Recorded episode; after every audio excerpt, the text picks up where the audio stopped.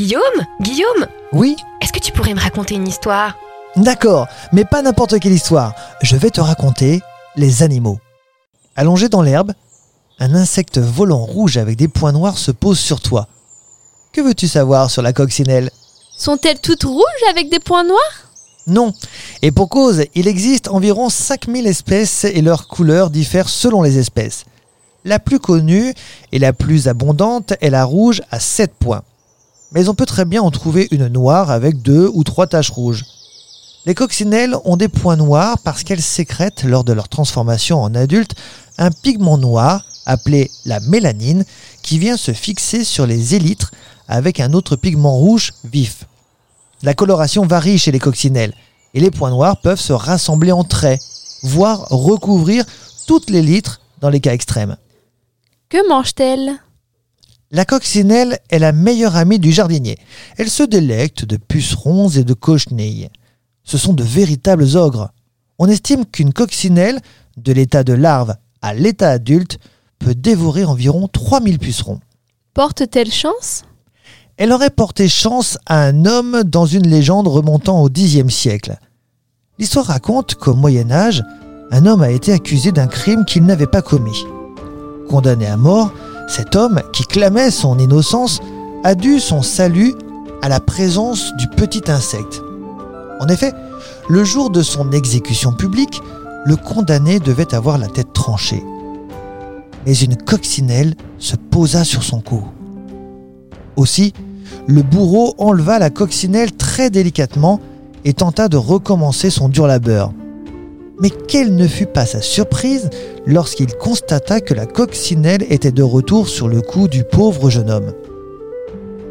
Le bourreau eut beau insister, mais la coccinelle était obstinée, à tel point que le roi d'alors, Robert II le Pieux, intervint et décida de gracier l'homme, considérant que l'événement était un miracle et que la coccinelle accomplissait là une mission divine. Toujours selon la légende, quelques jours plus tard, le vrai meurtrier fut retrouvé. Les spectateurs, persuadés que le Tout-Puissant avait envoyé la coccinelle pour sauver cet innocent, lui donnèrent le nom de bête à bon Dieu. Parfois, quand on les prend, un liquide orange reste sur nos mains. C'est quoi? Il s'agit de sang. C'est du sang expulsé lors d'une saignée réflexe, réponse à une menace, et souvent accompagnée d'une immobilisation réflexe. Chez les coccinelles, des glandes rajoutent à ce sang une substance toxique afin de répugner et d'éloigner les prédateurs. Ce sang orange éloigne les fourmis, par exemple. Peut-on différencier une femelle d'un mâle? Ah, pour ça, il te faudra une bonne loupe. La femelle peut être plus grosse que le mâle dans la majorité des cas, mais quelquefois, quand la coccinelle est en phase de larve et qu'elle n'a pas suffisamment mangé, la femelle aura la même corpulence que celle d'un mâle.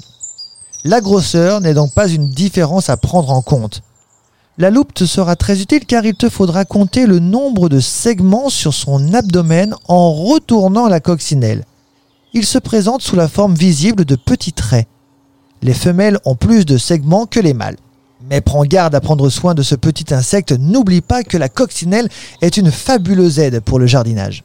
Pourquoi ai-je tous les ans, à la même époque, des coccinelles à l'intérieur de mon appartement? Les coccinelles font partie des rares insectes qui passent l'hiver au stade adulte. Les autres insectes le font plutôt sous forme d'œufs, de larves ou de nymphes. Pour passer l'hiver, elles cherchent des abris dans des fentes de rochers, dans des anfractuosités des arbres ou parfois dans les murs et il leur arrive de trouver des fentes sur les habitations, telles les bords de fenêtres par exemple. Elles pénètrent aussi dans les habitations où il fait chaud, ce qui les réveille et les empêche d'entrer en hibernation.